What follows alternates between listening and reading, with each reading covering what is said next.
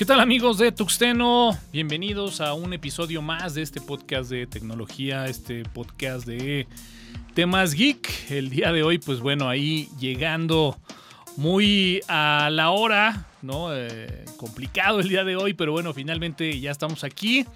Y el día de hoy vamos a tener un tema que, sí, como lo ven ahí, ya en nuestra portada estaremos hablando de este tema que vaya que le hemos dado no una ni dos, sino tres o cuatro repasadas, al menos en este podcast, y efectivamente estaremos hablando acerca de si usuario de Ubuntu, Linuxero o no Linuxero, el tan ya sobado Ubuntero no Linuxero, lo estaremos platicando aquí, lo estaremos desmenuzando eh, con opiniones, probablemente pues, de estos dos cracks que tenemos aquí como parte del staff del podcast de Tuxteno. Y bueno, pues antes de entrar a este tema y antes de entrar a las noticias de tecnología de esta semana, pues los saludo. Jorge, ¿cómo estás?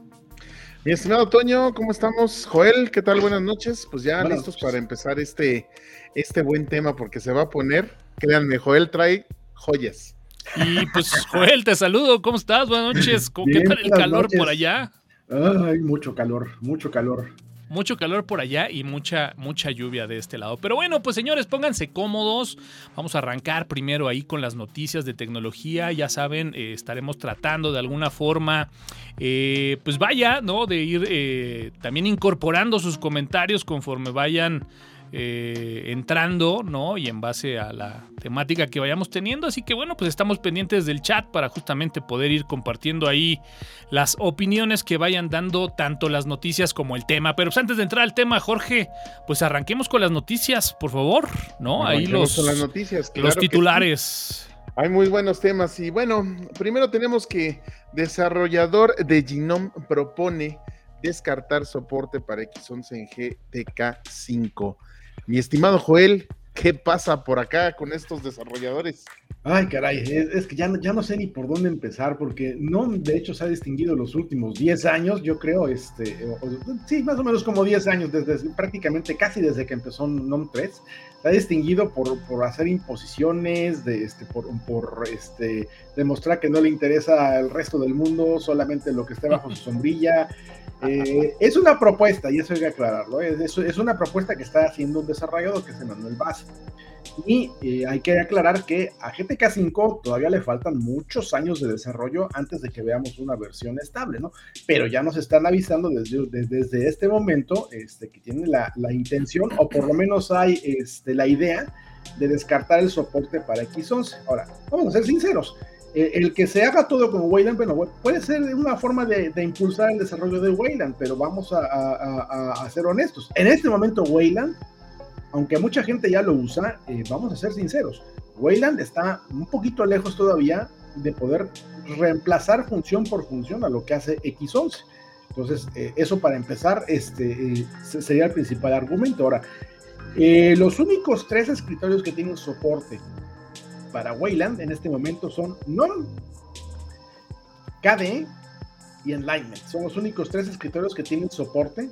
Eh, hablamos de escritorios, este, este, escritorios, escritorios, no manejadores de ventanas. Son los únicos tres escritorios que tienen soporte este, este, para, para Wayland. Y el soporte de Wayland vamos a ponerlo entre comillas, porque eh, quienes son jugadores sabrán este, muy bien que utilizar NOM con Wayland es quizás una de las peores ideas que se le puede ocurrir a cualquiera, ¿no? Digo, los jugadores siguen usando, este, cuando tienen que utilizar NOM, siguen utilizando X11, este, porque la mayor parte de los juegos no están listos para utilizar Wayland y principalmente porque eh, no hay un soporte eh, para Wayland muy bueno todavía con NVIDIA, entonces eh, acaba de, publicarse como software libre el controlador, pero eso no, no quita que de momento todavía no sea una alternativa buena para jugar, ¿no? Y si queremos que Linux triunfe en el escritorio, hay, que, este, hay que darle prioridad a lo que son la parte de juegos, ¿no?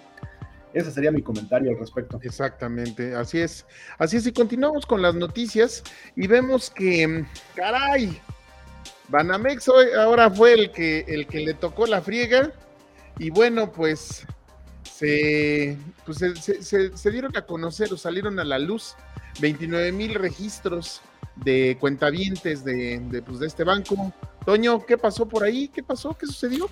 Pues mira, este simplemente para mí es un ejemplo, ¿no? De, de, de tantos que seguramente hay y de tantas fugas de información que podemos tener versus toda esa promesa, ¿no? De que nuestra información se estará segura y, será confiable.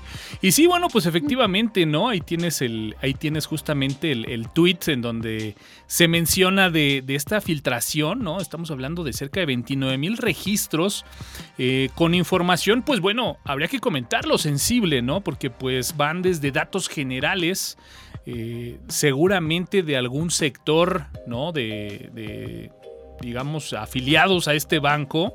Eh, no creo que sean 29 mil, entonces por eso digo que debe ser como que algún sector, pero bueno, eh, para la gente que requiere cierta información, digo, yo lo he platicado con algunos amigos, ¿no? Eh, esta gente que de repente está en el negocio, por ejemplo, de las Afores, ¿no? Y, que de repente, pues bueno, encuentran este tipo de información y la verdad es de que la llegan a comprar, porque bueno, pues en este caso, ¿no? Para este evento puntual, pues bueno, son 29 mil registros de información muy sensible, con datos muy generales de las personas, estamos hablando de nombre completo, RFC, eh, hay prácticamente hasta tres, cuatro campos de teléfono, eh, dirección completa eh, y bueno, pues prácticamente los generales y más, diría yo por ahí.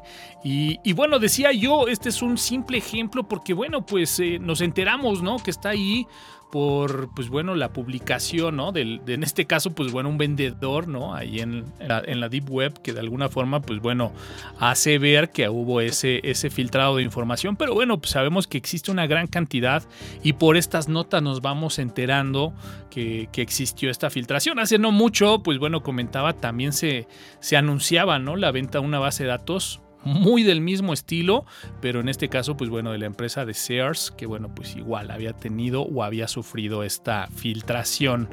La verdad es de que vamos a ir desarrollando algunos temas muy en esta línea de los datos de los usuarios y bueno, pues ¿qué te digo, Jorge? La información está ahí, está expuesta y pues bueno, seguramente si usted está o pertenece o afiliado a este banco, pudiera ser que dentro de esos 29 mil registros eh, esté usted. ¿Qué ejemplos, qué ejemplos, Jorge, podríamos mencionar en México como el de Banamex?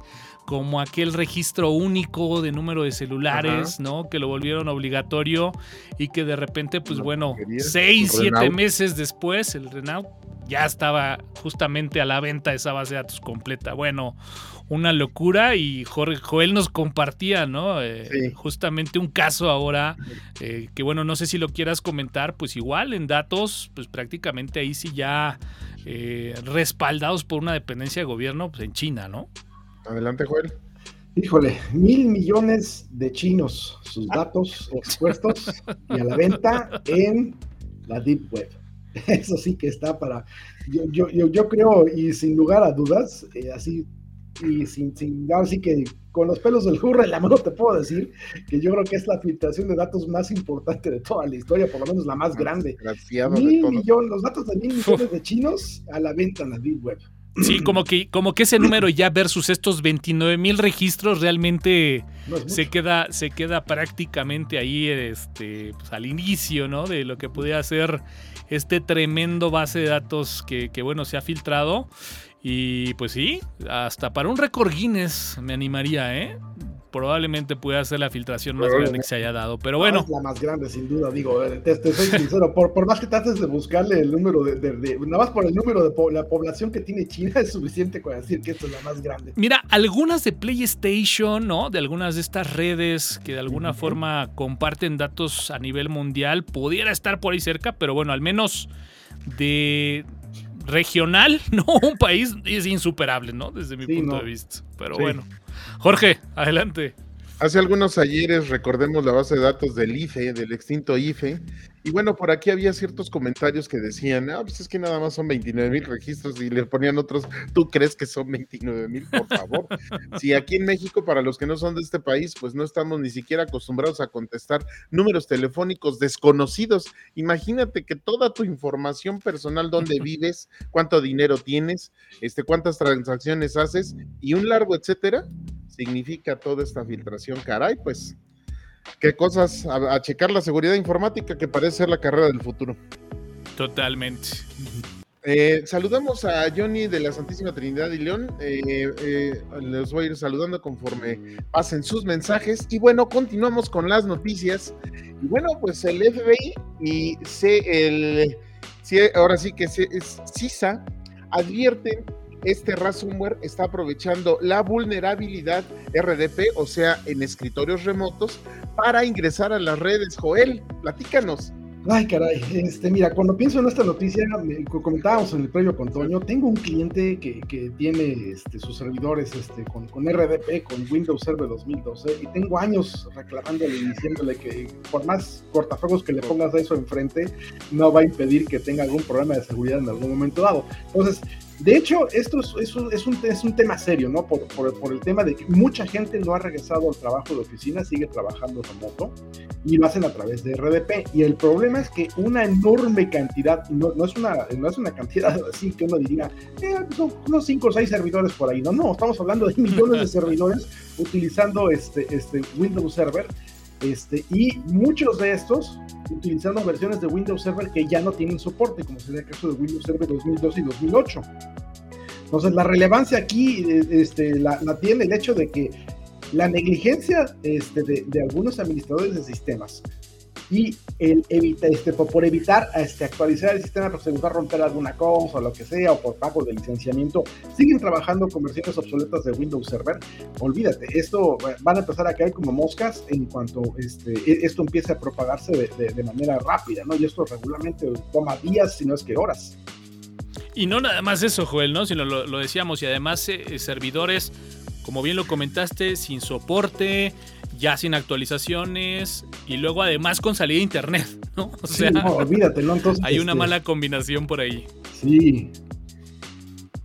Sí, de hecho a mí me decía un este pues una persona que se dedicaba a la venta de equipo de cómputo en 1998, ¿eh? o sea, no estamos hablando de hace unos días, no, ya hace bastantes años. Necesitas como unos 5 o 6 antivirus para pues navegar más o menos seguro en internet. Pues, ¿Qué tal ahora? ¿No? ¿Qué tal ahora? Bueno, pues continuamos con las noticias y tenemos que es oficial. El Fan ID será obligatorio en, los estadios de México y no se, eh, no se pondrán en riesgo los datos personales según la liga Sí, exacto, sería...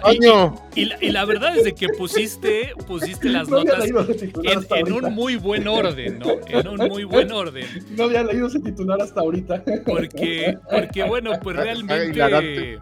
Realmente pues bueno, uno puede prometer lo que quiera, ¿no? Eh, tengo muchas primas que les han prometido y, y no les dijeron cómo, ¿no? Entonces, bueno, pues habrá que decirlo que eh, se habla, ¿no? Que justamente pues existieron ya eh, desde hace varios meses, ¿no? Reuniones eh, con los dueños de la Liga MX, ¿no? Y el, y el Instituto Nacional de Transparencia, en donde justamente estaban viendo las formas de cómo poder tener este Fan ID, que bueno, tiene un nombre muy, muy agringado, pero pues básicamente el resumen es poder tener un control de la gente que va al estadio, ¿no? Es el resumen donde ese control trata de alguna forma de perseguir, pues bueno, desde evadir este tema de la reventa, ¿no? Porque se quiere llegar incluso a tener ese control de quién están comprando los boletos, pero por el otro lado, pues bueno, también se tiene todo este antecedente de lo que se vivió en el estadio de Querétaro y toda esta eh, rebambaramba, este volteo de estadio que prácticamente hicieron por allá y que bueno, pues de repente no se contaba, o esa es la justificación ahora, ¿no? Que no se contaba con los datos para perseguir de una mejor forma, pues bueno, a la gente, ¿no? Que estuvo en esos desmanes. Entonces, pues bueno, la idea de este Fan ID, pues es justamente eso, ¿no? Tener una base de datos ya, Joel, ni siquiera con los generales, ¿no? O sea, ya estamos hablando de un kit de biométricos, ¿no? Que puedan estar ahí almacenados pues ahora sí que eh, no sabemos en dónde, protegidos no sabemos cómo, pero con la gran y firme promesa de que estarán muy bien resguardados. Y bueno, pues ahí están los ejemplos. A China le pasó, a pues Banamex le pasó, pero la Federación Mexicana de Fútbol, ya saben, siempre guarda algo ahí. Bajo la manga y así como prometen que tendremos un excelente mundial, pues bueno, así prometen que la, base de datos estará muy bien cuidada. No han comentado todavía tema de plazos, no han comentado todavía, eh, como decía yo, las formas, pero bueno, al menos la nota... Eh, trata, ¿no? De dejar ahí muy claro que, bueno, pues este tema del Fan ID eh, ya es algo que está prácticamente cerrado y será obligatorio para todos los equipos de fútbol, lo cual lo podemos traducir a, pues bueno, los equipos tendrán que hacer este registro o generar este registro para poder asegurar eh, los biométricos de la gente que va a ir al estadio, ¿no? Vaya, vaya piña, ¿no? Te tengo un comentario chistoso que, que hacer al respecto si tomas la base de datos de la FANA y de la América, la puedes cruzar perfectamente bien con la base de datos de la PR del DF. Probablemente el 2% este, no haga match. Pero no, pero no porque no haya antecedentes, ¿no? Sino porque no hubo, no, hubo denuncia, ¿no? No hubo denuncia. Pero bueno, pues ahí está, señores. Un, un este un estímulo, ¿no? Para poder ir al estadio, que bueno, pues sabemos que este tema del Fan ID empezó desde este tema de la pandemia, de poder eh, tener este registro de gente que iba al estadio y, poder tener ahí un control en temas de COVID, pero bueno. Sabíamos que ya eh, esto iba a dar la vuelta y, e incluso se habla hasta temas de reconocimiento facial. Pero bueno, pues mi Jorge, ahí está el tema el Fan ID, una realidad. que nos dice que, pues hablando de exposición de datos, pues esto resulta irónico, ¿no? Pues claro, y sobre todo que pues era de esperarse, digo, si la gente se comporta mal y es violenta, pues eso es lo que pasa. Al final del día, pues este, te van a prostituir tus datos y te van a fichar y prefichar y no, no una, una hermosura. Y al rato, pues ya veremos en Tepis ahí, este, base de datos de fan allí, ¿quién la quiere? ¿Dos por diez? Oye, nada más, nada, nada más Nada más por hacer un, este, un paréntesis, porque en este podcast somos antiamericanistas, pero ponía David Faitelson un tuit en la mañana, ¿no? De un video de la cantidad de americanistas que iban a, a Coapa al entrenamiento donde se iban a presentar los refuerzos del América. Hombre, parecía fila de vacunación, impresionante. Esa gente trabaja, estudia, ¿qué hace? Eh? ¿Qué hace? Los invito a que busquen ese tweet, ¿eh? está, está muy bueno. Pero bueno, mi Jorge, Sí, saludos Alan Montoya. Les recuerdo que está la aplicación de Tuxteno para que vean este y los otros podcasts que están. Acuérdense que estamos en Spotify y en iTunes. Y este, pues eh, les invito también pues a bajarle en iOS, que también está muy buena. Y vamos a continuar con las noticias. Y en la siguiente noticia tenemos que los rusos están buscando copias ilegales de productos Microsoft y están cambiando a Linux Joel. como habíamos mencionado hace unas, hace unas cuantas emisiones, mencionamos que China estaba este, haciendo migraciones masivas este, a nivel gubernamental este, hacia Linux. Y ahora, este, casualmente, los rusos van a, van a aplicar la misma. Entonces, este, va a ser el año de Linux, por lo menos, en Rusia y China. Entonces, este, eso sin dudarlo, ¿no? Este, eh, eh, así, que, así que con los pelos de la burra en la mano, como decimos en México, va a ser el año de Linux, por lo menos gracias a, las, circunstancias políticas internacionales, ¿no? Con cosa irónica. Ahora, ya, ya había anunciado Rusia que este, iba a permitir el uso de copias ilegales. Este, lo había comentado hace un mes, mes y medio o algo así. Sí, correcto. Este, y eh, esto, pues francamente, ya confirma que los rusos, digo, este, como consecuencia de que Microsoft dijo, ya no quiero tu mercado de 175 millones este, de, rusos, bueno, me voy y les dejo ahí botado todo y todo el mundo está comenzando este, a, buscar copias de piratas de Windows y a, migrando, y, a migrar este, hacia Linux principalmente. Entonces, esto va, a ser interesante ver qué resultado tiene dentro de un año o dos. Sí, se van a disparar mucho el uso de sistemas operativos Linux sí, va a estar, va a estar tremendo, tremendo. Y, eso también para comentarlo va, va, va, a ser un buen contexto para el tema que vamos a ver el día de hoy, el titular. Oh, sí, totalmente. Pero sabes qué, no, no, no sé si estén de acuerdo, pero de repente también estas medidas, ¿no? Eh, recordamos mucho también cuando incluso en México, ¿no? Hace 20 años se hablaba de que justamente gobierno pudiera entrar, ¿no? Con, soluciones de software libre. Pues de alguna forma estos cambios también ayudan para justamente eh, el tema de desarrollo de nuevas tecnologías, ¿no? De nuevas herramientas, de nuevos sistemas, ante el abandono, ¿no? De una plataforma que prácticamente lo tenía en teoría todo, pues puede de repente también eh, ayudar, ¿no? A este avance que, bueno, pues si bien el avance ya de Linux va muy encarrilado, pues vaya una potencia, ¿no? Como Rusia, pues vaya que pudiera sumarle no, no poco, sino bastante, ¿no? Sí, bastante. Bastante. Saludos a Vivi nuevamente, a Rebeca Torres, saludos. Y continuamos con las noticias. Y ahora tenemos que los mexicanos paguen impuestos con criptomonedas. La nueva propuesta que ronda en el Senado. Ah, coño.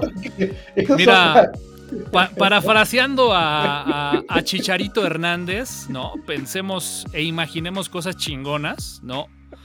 Pues, caray, un ejemplo, ¿no? La senadora Indira Kempis, ¿no? Reconocida ahí en el Senado, ¿no? Justamente es eh, la persona, este personaje que de alguna forma está tratando, pues, de meter, ¿no? De ahí, de, de empujar, ¿no? De tratar de incentivar el pago de impuestos, pues justamente, ¿no? Con la diversidad de, de, las criptomonedas. Y se habla de, bueno, pues esta propuesta, esto que está muy en ese contexto, ¿no? Una propuesta, no, no, no, no echemos campanas al vuelo, ¿no? Porque además, antes de, pues obviamente la propuesta va muy a modificar un artículo, el artículo 20 del Código Fiscal de la Federación, ¿no? Y lo voy a citar textual para que pues no quede dudas, ¿no? Eh, en donde, bueno, pues este artículo 20 dice, las contribuciones y sus accesorios se causarán y pagarán en moneda nacional y lo que se quiere ahí, ¿no? Dejar es como o en su equivalente en activos virtuales, o sea, paréntesis entre, entre paréntesis eh, criptomonedas, ¿no? Pudiera ser. Eh, los pagos que deban efectuarse en el extranjero se pueden realizar en la moneda del país que se trate. Y bueno, pues ya hasta se habla de hasta un tipo de cambio al momento de la transacción, ¿no? Porque bueno, pues sabemos que la gran volatilidad que tienen las criptomonedas y hoy por hoy incluso podría decir que hasta las monedas, ¿no? Eh, es algo que bueno, pues tendría que quedar aquí muy acotado, pero pues caray, ¿qué pudiéramos decir, no? Eh, esta inclusión ahora en las monedas también ya lo empezamos a vivir y, yo me imagino, ¿no? Debió de haber sido algo muy pensado, muy analizado, decir, vamos a incentivar, ¿no? Esta nueva generación que, bueno, pues se la pasa y se la vive con la tecnología, pues darles esa oportunidad, ¿no? De que puedan pagar sus impuestos a través del uso de criptomonedas. Vaya, vaya que eso es innovar. Últimamente se están mandando unas buenas, ¿eh? ¿Sí? Eh, facilita mucho las cosas, es muy fácil pagar impuestos. Llegas, no necesitas un contador, por supuesto, claro que sí. Sí, ojalá hubieran, pues ojalá hubieran este tenido una iniciativa ahí con lo que nos tocó vivir últimamente ahí con el formatito este que te pide el SAT para que lo tramites y se lo des y luego la empresa se lo dé al SAT y ya saben todo este rollo.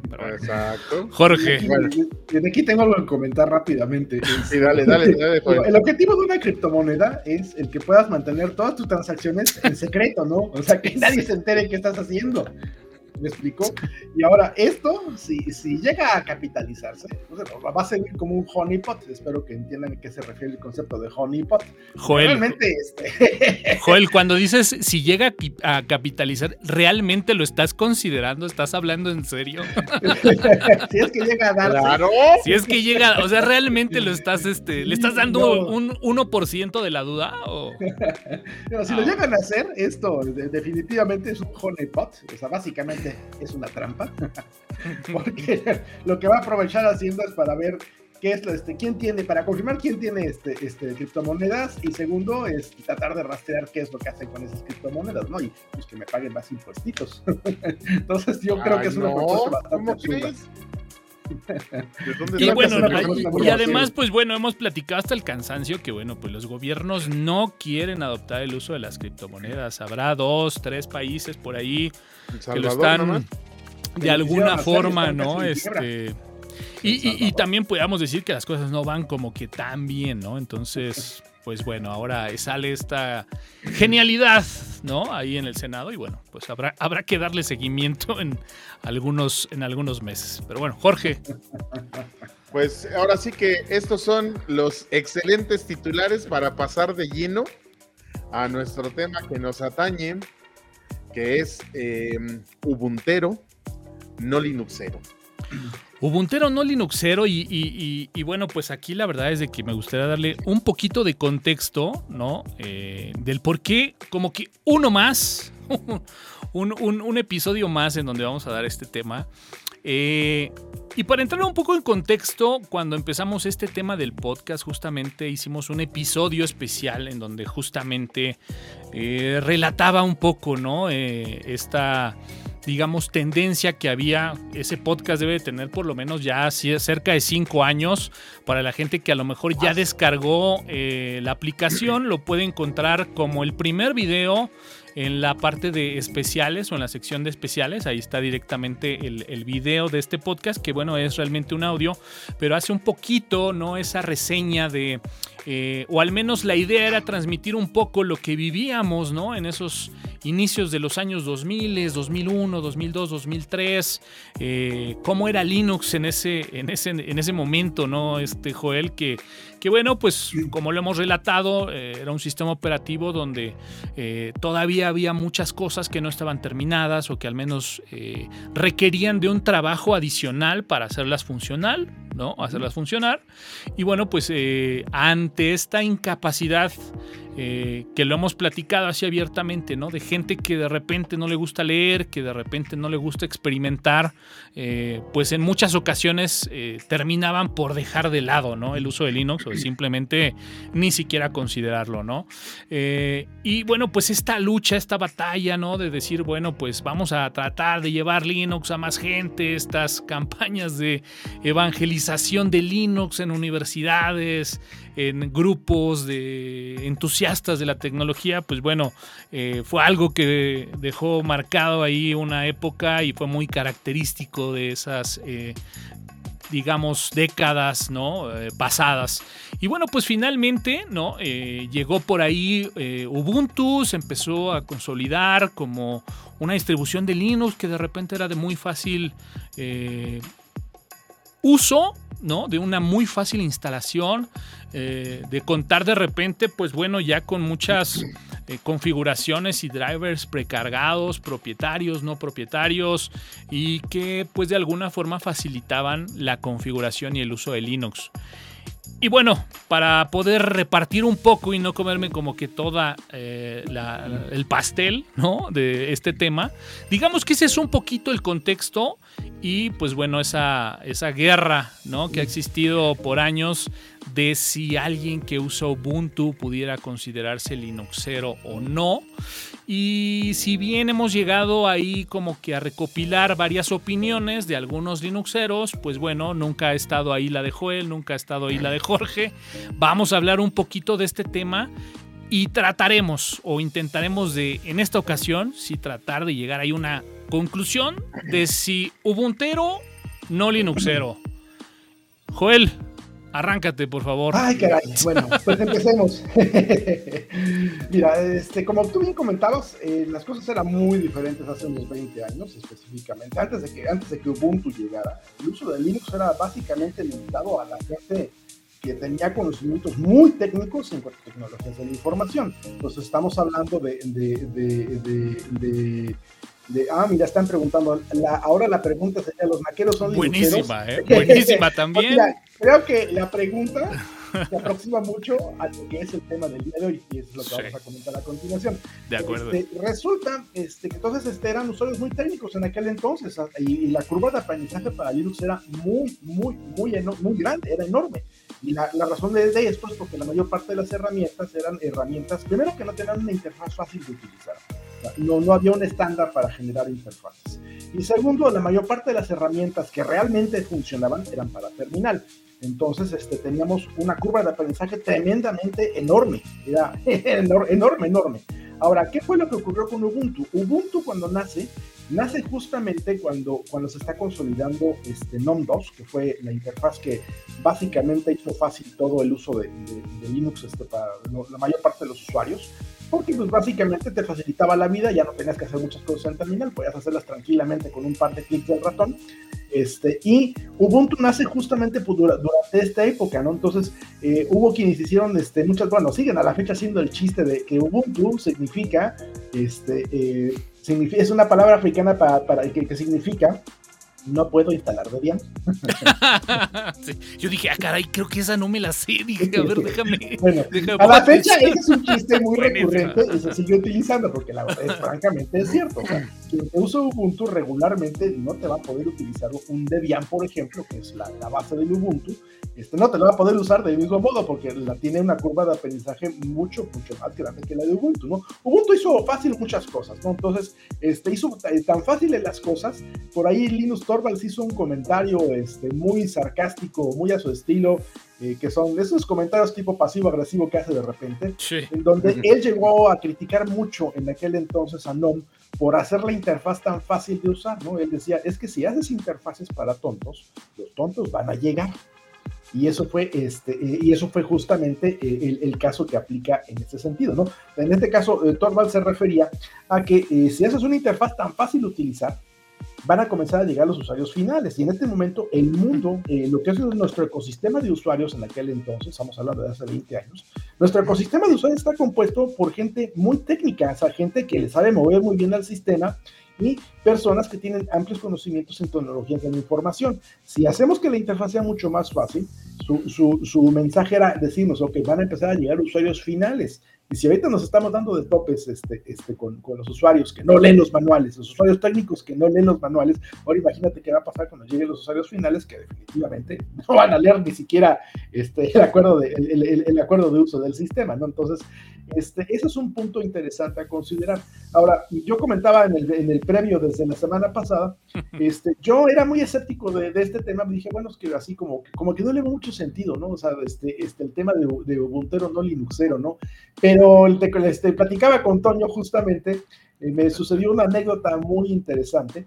Este, yo participo en este, eh, reportando errores para muchas aplicaciones y, contribuyendo a algunos proyectos de equipo. Entonces, eh, justamente en, en, Linux Mint, un día este, estaban reclamando mucho los usuarios, es que pónganle soporte para formato WebP y JXL y etcétera, etcétera, formatos este, de imágenes de los que están utilizando actualmente, los que están de moda, agréguenselo a tal aplicación, ¿no? En este caso la aplicación era Pix y, y XViewer, las aplicaciones este, que, que tiene este, Linux Mint precisamente para eso, ¿no? Y resulta que, bueno, es que el soporte para eso no depende realmente de esas dos aplicaciones, sino depende de instalar dos modulitos eh, que forman parte de, de, de, una implementación que se llama GDK Pixbook. Y el chiste aquí simplemente era instalar los módulos correspondientes que estaban presentes en prácticamente todas las distribuciones Linux. Entonces, aquí se me hizo fácil agarrar y decirles, oye, ¿por qué en lugar de, reclamar esto, por qué simplemente no instalas tal paquete y punto? ¿no? Y la respuesta del usuario fue, bueno, pero ¿cómo lo instalo? Entonces ahí me quedé, ok, aquí tenemos un problema, ¿no? Entonces el asunto está... Sí, pásame, tu, pásame tu número de TeamViewer, ¿no? Casi, casi, ¿no? Exactamente, ¿no? Y este, aquí la cuestión está, y me cayó el 20, ¿no? O sea, porque yo realmente, como llevo años trabajando, tengo más de 22 años trabajando con Linux, este, este, la, honestamente jamás me pasó por la cabeza eh, que tendría que toparme con este tipo de usuarios este, este, que no tienen nada de conocimientos técnicos. No estamos hablando de usuarios regulares, usuarios que, que instalaron Ubuntu porque les gustó y punto, pero no saben mover este, este, nada, por ejemplo, en una terminal, o, saben, por ejemplo, cómo instalar paquetería fuera de la, de la tienda de aplicaciones, ¿no? Entonces, ese es el punto, este, este, de, ese es el punto principal. Aquí fue donde me di cuenta, ah, es que sí hay usuarios finales en Linux, hay usuarios finales. Oh, me, me, cayó el 20, ¿no? Entonces aquí me di cuenta, ok, entonces creo que sí se las puse muy complicada, ¿no? Entonces, este... Hay, hay algo que platicar. Que bajen el código fuente de tal cosa y lo compilen. Honestamente, creo que ya, ya, ya dije, bueno, no, sí, estoy haciendo sufrir demasiado. Entonces, este, para, para eh, concluir esta parte de, mi participación, este, yo diría que eh, efectivamente el hecho de que alguien utilice Ubuntu no significa que sea realmente Linuxero. Linuxero sería que tú abras una terminal y que hagas todo tipo de cosas en una terminal y que lo puedas hacer todo bien, ¿no? Es, es, esa es la cuestión, ¿no? Y ahora, en el caso de un Ubuntero que no es Linuxero, pues estamos hablando de un usuario final, final. O sea, es un usuario final. Un usuario final sería un usuario regular, común, común y corriente, estándar, y a lo mejor se dedica a, edición de fotografías o a lo mejor se dedica a vender o a lo mejor se dedica exclusivamente a ver este, este YouTube, o a lo mejor es un, es, un, es un youtuber. Mira, te, pongo un ejemplo para, para poder, déjame poner un ejemplo que me ha tocado a mí ver para regresar y, empezar ahí a mover un poquito esas conclusiones de las que ya, ya medio nos dejaste ver algunos ejemplos, ¿no? y creo que pueden haber más. Pero fíjate, eh, y muy como decías, ¿no? Eh, tomando o retomando ese comentario de, Alan Montoya, ¿no? De si los maqueros ahora serán Linuxeros. Eh, fíjate que uno de los ejemplos, al, menos que a mí me ha tocado en, usuarios de este tipo, de los que has correctamente bien clasificado como usuarios finales, creo que es un muy buen concepto.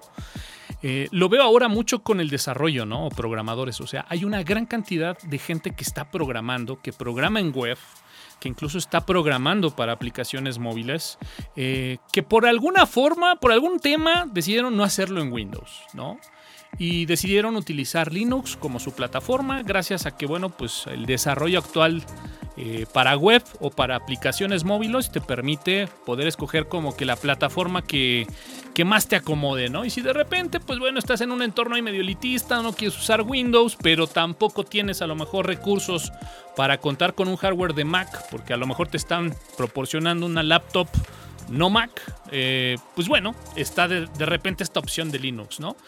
Y como te, como te platicaba, ¿no? Eh, hay gente que está hoy programando, ¿no? Que de alguna forma está utilizando Visual Studio Code, que a lo mejor está interactuando con algún framework que usa GitHub, por ejemplo, eh, y que bueno, pues el Linux como que más a la mano con el cual puedo trabajar con estas tres herramientas, que prácticamente es lo que se usa en el día, ¿no? En un entorno de desarrollo pues prácticamente estoy del otro lado con Ubuntu, ¿no?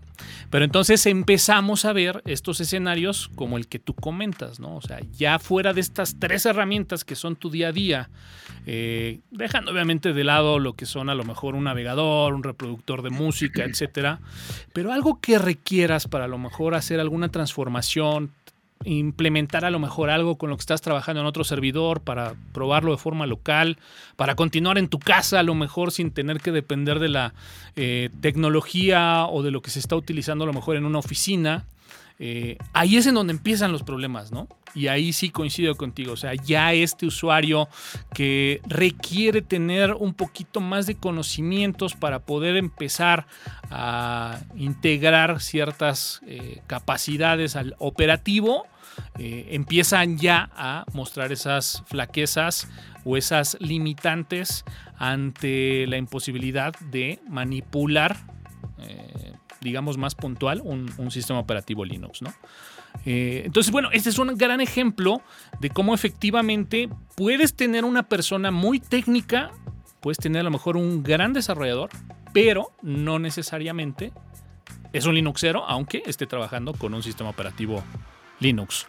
Jorge, danos un, comentario ubuntero, no Linuxero. ¿Tú cómo la ves desde tu trinchera? Pues mira, eh, lo veo conmigo mismo. Yo llegué muy tarde a, usar Linux. En la universidad me dieron unas nociones, pero pues era todo por terminal y las nociones era, ah, mira, así se crean un directorio, así se hace esto. Y pues muy básico en el sentido de cómo, cómo usar esa, esa terminal y cómo este, en ese entonces el, el Linux Loader, el Loader, que era el, este, pues el, hilo. que se utilizaba, ¿no? El hilo.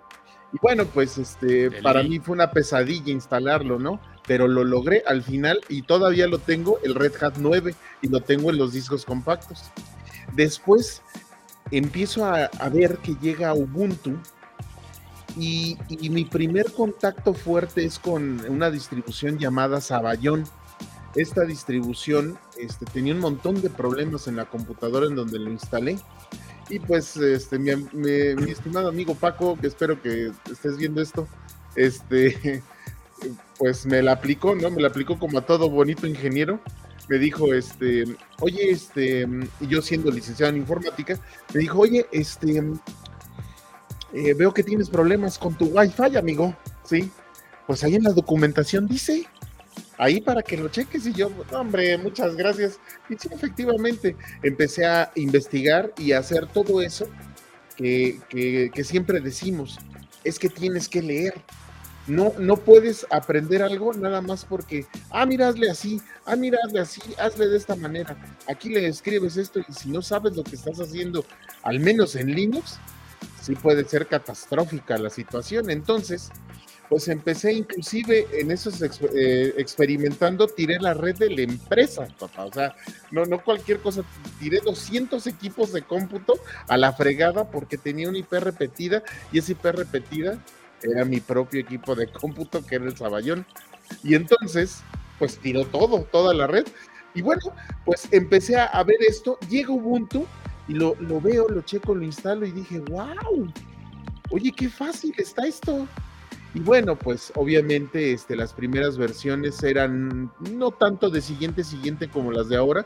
Ahorita ya hay una gran gama y tú puedes, este, tiene hasta un software boutique en la cual puedes, oye, necesitas tal programa y lo buscas y te lo pone ahí está con los iconitos y muy bonito. Pero pues efectivamente yo en algún momento fui Ubuntero y no fui Linuxero. ¿Por qué? Porque yo estaba aprendiendo. Yo estaba viendo cómo Linux se desarrollaba y se, se, podía usar en redes, en correos, en compartir, este, compartir archivos. Entendí cómo hacer, por ejemplo, me recuerdo a, Toño mucho porque entendí, entendí cómo hacer un compartir archivos con ciertos usuarios en, a través de Samba en un equipo de cómputo el cual yo tenía el control y cómo dar de alta a esos condenados usuarios y cómo hacer todo eso dentro de Genome con Nautilus y con este y con todas las opciones que te da Samba. Y bueno, pues eh, eh, en, ese inter, pues ya, ya te vas metiendo y vas entendiendo cómo va funcionando el sistema operativo y los errores que te arrojan cada una de las aventuras en las cuales tienes por tratar de eh, pues dar un mejor servicio como informático, como ingeniero, pues ahí es donde, ay, ya me metí en esta bronca, pues órale, a, jalarla tanto que inclusive, eh, híjole, espero que no estén los de los de esta empresa, pero mejor no digo nada más, eh, nada más una empresa, no hay necesidad. de, este, de cómo se llama esto, que tiene pues una plataforma para contabilidad, nóminas, etcétera, pues la pudimos poner en una máquina virtual con la condenada licencia y las actualizaciones, y ya nada más teníamos un archivo. y se fregaba un servidor, pones el archivo, cargas la máquina virtual, ya estás. Estábamos funcionando bastante bien, pero desde mi trinchera, yo sí les digo, fui Ubuntero y no fui Linuxero. Linuxero lo fui hasta después. Y ahorita uso Ubuntu Studio, que es una chulada. Y el, este, no, había, no había utilizado XFCE hasta que Joel me, me, me, dijo, está bueno, mira, está ligero. Y yo, yo no le daba como que esa oportunidad, wow, es un gran, gran, gran, gran, este, gran escritorio, gran, este, gran rapidez, muy bueno y ya ahorita ya no lo soy. Déjame comentar algo nada más para, para seguir, digamos, como repartiendo un poquito este tema. Y, pues bueno, la pregunta, Joel, ¿no? Después de, tanta gente que, eh, digamos, ha tenido ese acercamiento a Linux gracias a, a, los cursos que en su momento dabas, ¿qué peligroso puede ser de repente tener una herramienta tan fácil de usar, ¿no? Tan fácil de instalar, que de alguna forma pudiera sonar un tanto contradictorio, ¿no? O sea, ¿qué, qué peligroso puede tener algo que me automatiza, que me hace la vida más fácil. Pero pues por el otro lado creo que uno de los principales problemas que a lo mejor dejó Ubuntu fue esa parte poco formativa al ya hacer muchas cosas por el propio usuario, ¿no? ¿Coincides un poquito ahí en este tema? Sí, eh, mira, eh, de aquí como, como contexto yo debo, comentarlo, digo, ya es un hecho conocido. Yo soy médico veterinario zootecnista, no tengo este, carrera de tecnologías de la información. Ahora, el por qué actualmente soy un experto en Linux no es porque sea yo, este, este, digo, no es por la carrera que, yo estudié, ¿no? Simplemente es porque yo tengo la costumbre de leer. sí, o sea, no fue una formación profesional técnica. No fue una formación profesional técnica, exactamente, ¿no? Entonces, en mi caso, por ejemplo, como médico, como médico veterinario, nosotros, por ejemplo, no hacemos las cosas hasta que no dominamos completamente lo que haya que, que hacer. Por ejemplo, una cirugía no te la vas a aventar así como, como los ingenieros. Le vamos a probarle, ¿no? Le vamos a probarle a ver qué pasa. No, no, en una cirugía, por ejemplo, nosotros tienes que tener toda la teoría y la práctica hecha antes de agarrar y meterte así que en el entorno productivo, ¿no? Porque aquí no la puedes regar, metes la pata y se te muere el paciente. Oye, pero formativamente... Llegué con esa formación al mundo de tecnologías de la información y yo lo que empecé haciendo cuando, cuando, cuando empecé este, a trabajar con Linux es que me chutaba todos los manuales y debo sí, ¿no? Todos los Linux en aquel entonces, todos incluían la documentación necesaria para hacer lo que fuera. La cuestión está en agarrar, meterte a la carpeta de documentación o leer los manuales que están instalados en el sistema y leerlos, leerlos y poner en práctica y practicar y practicar y meter la pata las veces que sea necesario antes de agarrar e ir con un cliente y ponerle esto, ¿no? Entonces, este, e, eso fue, esa fue mi formación. Ahora, eh, ¿qué es lo que pasa cuando tienes, por ejemplo, eh, un sistema operativo tan fácil de instalar y tan fácil de usar? Bueno, es normal y natural que se reduzca la necesidad de tener conocimientos técnicos al respecto. Entonces, evidentemente, en este caso, yo concuerdo con Jorge este, y, concuerdo contigo, ¿no? El hecho de que tú utilices Ubuntu no significa que seas un Linuxero como tal, porque un Linuxero como tal implica que le puedas meter y mover a las tripas del sistema operativo sin problema alguno, ¿no? Y en este caso, la mayor parte de los Ubunteros, pues, no son particularmente muy, muy, muy hábiles en cuanto al uso de terminales y herramientas de terminal, o, por ejemplo, modificar el sistema para hacer X cantidad de cosas, ¿no? Estamos hablando de que usan lo que pueden instalar desde la tienda de aplicaciones punto, ¿no? Eso es, eso es, un, un tema interesante, porque incluso yo he conocido, este, yo he visto este, recientemente, a partir de esto que les comenté hace, hace unos minutos, he comenzado a ver, por ejemplo, que hay usuarios que ni siquiera saben cómo se instala un tema, ¿no? Entonces, este, eso para empezar, eso, eso es, digo, digo, eso está como para decir, ah, caray, pues es que no es tan difícil, ¿no? Pero pues si hablamos de usuarios finales, pues es entendible, ¿no? Es, es normal este, que, que, cuando lleguen usuarios regulares, usuarios finales este, este, a, Linux, pues es normal que tengas este tipo de cosas, ¿no? Y lo que hace las interfaces es tratar de facilitar, porque finalmente el objetivo es que utilice la gente Linux, y mientras más gente utilice Linux, mucho mejor. Ese es el objetivo final, y el objetivo se cumple, ¿no?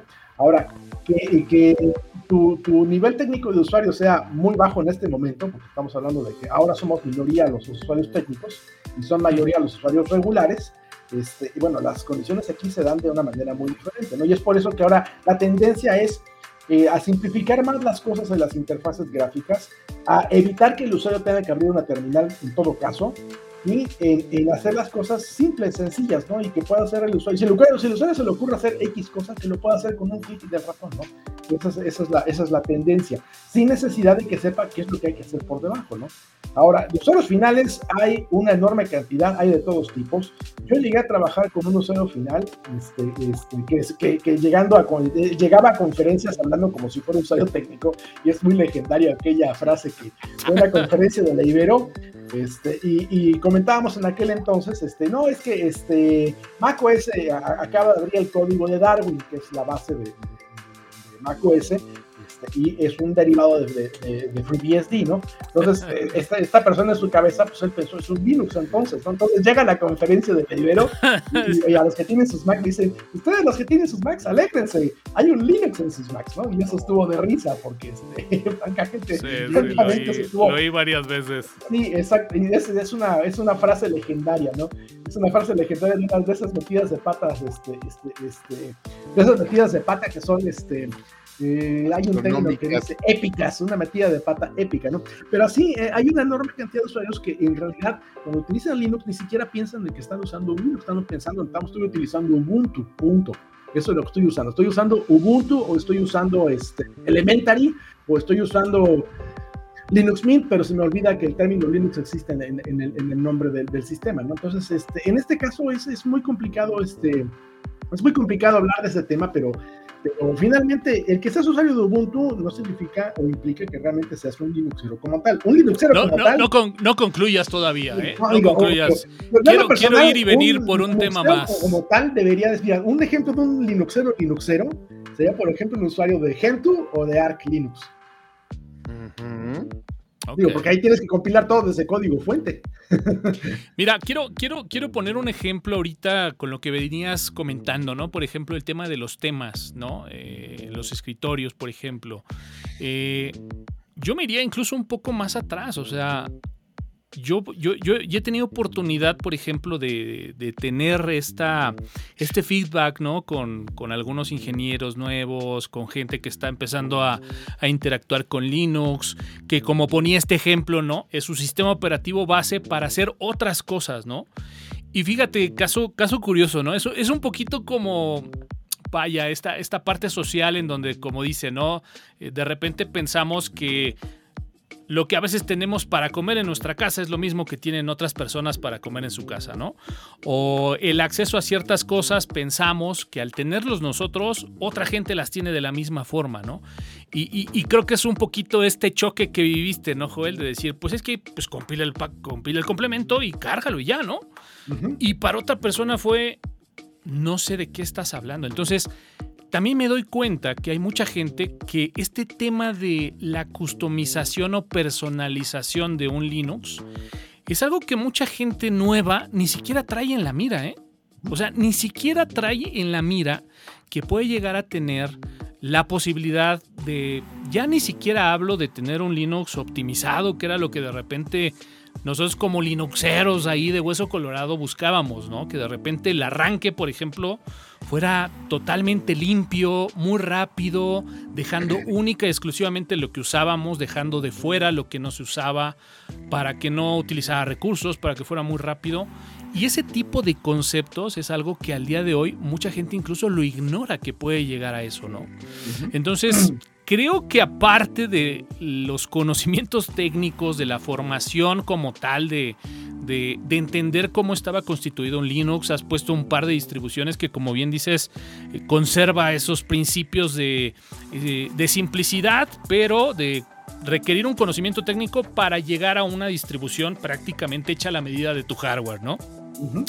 Hasta, eh, te digo, tener este este concepto de, generar un sistema operativo a la medida de tu equipo es algo que culturalmente en las nuevas generaciones ni siquiera lo traen presente, ¿no? Entonces... no, no, no, termino, termino. Adelante, adelante. Ah, bueno, entonces mira, mira, este, eh, eh, algo aquí interesante es que eh, el concepto de software libre deja de tener relevancia con, el, con los usuarios finales finalmente, porque el software libre que es básicamente ¿no? es la libertad de hacer lo que quieras con el código fuente del software que estás usando, modificarlo, adecuarlo, redistribuirlo, hacer aquí y allá, hacer lo que quieras. Y aquí pierde justamente la, relevancia del que sea software libre. O sea, realmente para un usuario final es exactamente lo mismo que el código fuente esté disponible. Sí, sí, totalmente. Este, eso es quizás el lado, no lo veo, no lo diría como negativo, ¿no? Pero quizás es un lado incómodo, ¿no? O sea, el hecho de que la gente esté usando el software, eh, lo que es el software libre, por el hecho de que no les costó un centavo, simplemente lo descargaron en internet y no por el hecho de que tengan la posibilidad de poder hacer modificaciones y mejoras al sistema. Entonces, es, eh, no, no es un punto negativo, ¿no? Eh, yo lo diría como un punto incómodo, en cierto sentido, ¿no? Porque este, eh, finalmente este, el, el chiste de usar software libre es ese, tomes el código fuente de algo, lo revises, aprendas a usar, este, aprendas de este código, de que tú puedas modificarlo y redistribuir tus modificaciones y de difundirlo como, lo mejor creas conveniente, ¿no? En este caso. Entonces, en este caso se, se, pierden esos, esos ideales del software libre, lo que aquí finalmente es, lo instalo, punto, y no me interesa nada más, más que todo funcione, ¿no? Eso, eso, eso sería, eso sería la... el objetivo, ¿no? El objetivo. Entonces, este, nuevamente, eh, eh, aquí el que se pierda el sentido de usar software libre quizás es una parte incómoda, un tanto triste, pero finalmente, pues, digo, hay usuarios finales en el sistema, que era lo que se buscaba hace 20 años, ¿no? Que mira, ese, ese es parte de, del, digamos, como el penúltimo tema que, quería poner ahí como en la mesa, ¿no? Y, quiero poner literal el dedo así en la llaga, ¿no? Y, me explico. Eh, digo, creo que hemos, hemos tocado diferentes épocas, diferentes etapas, ¿no? Eh, yo siempre lo he dicho, eh, todos en algún momento de los que podemos decir hoy que sabemos Linux, en algún momento no sabíamos absolutamente nada de Linux, ¿no?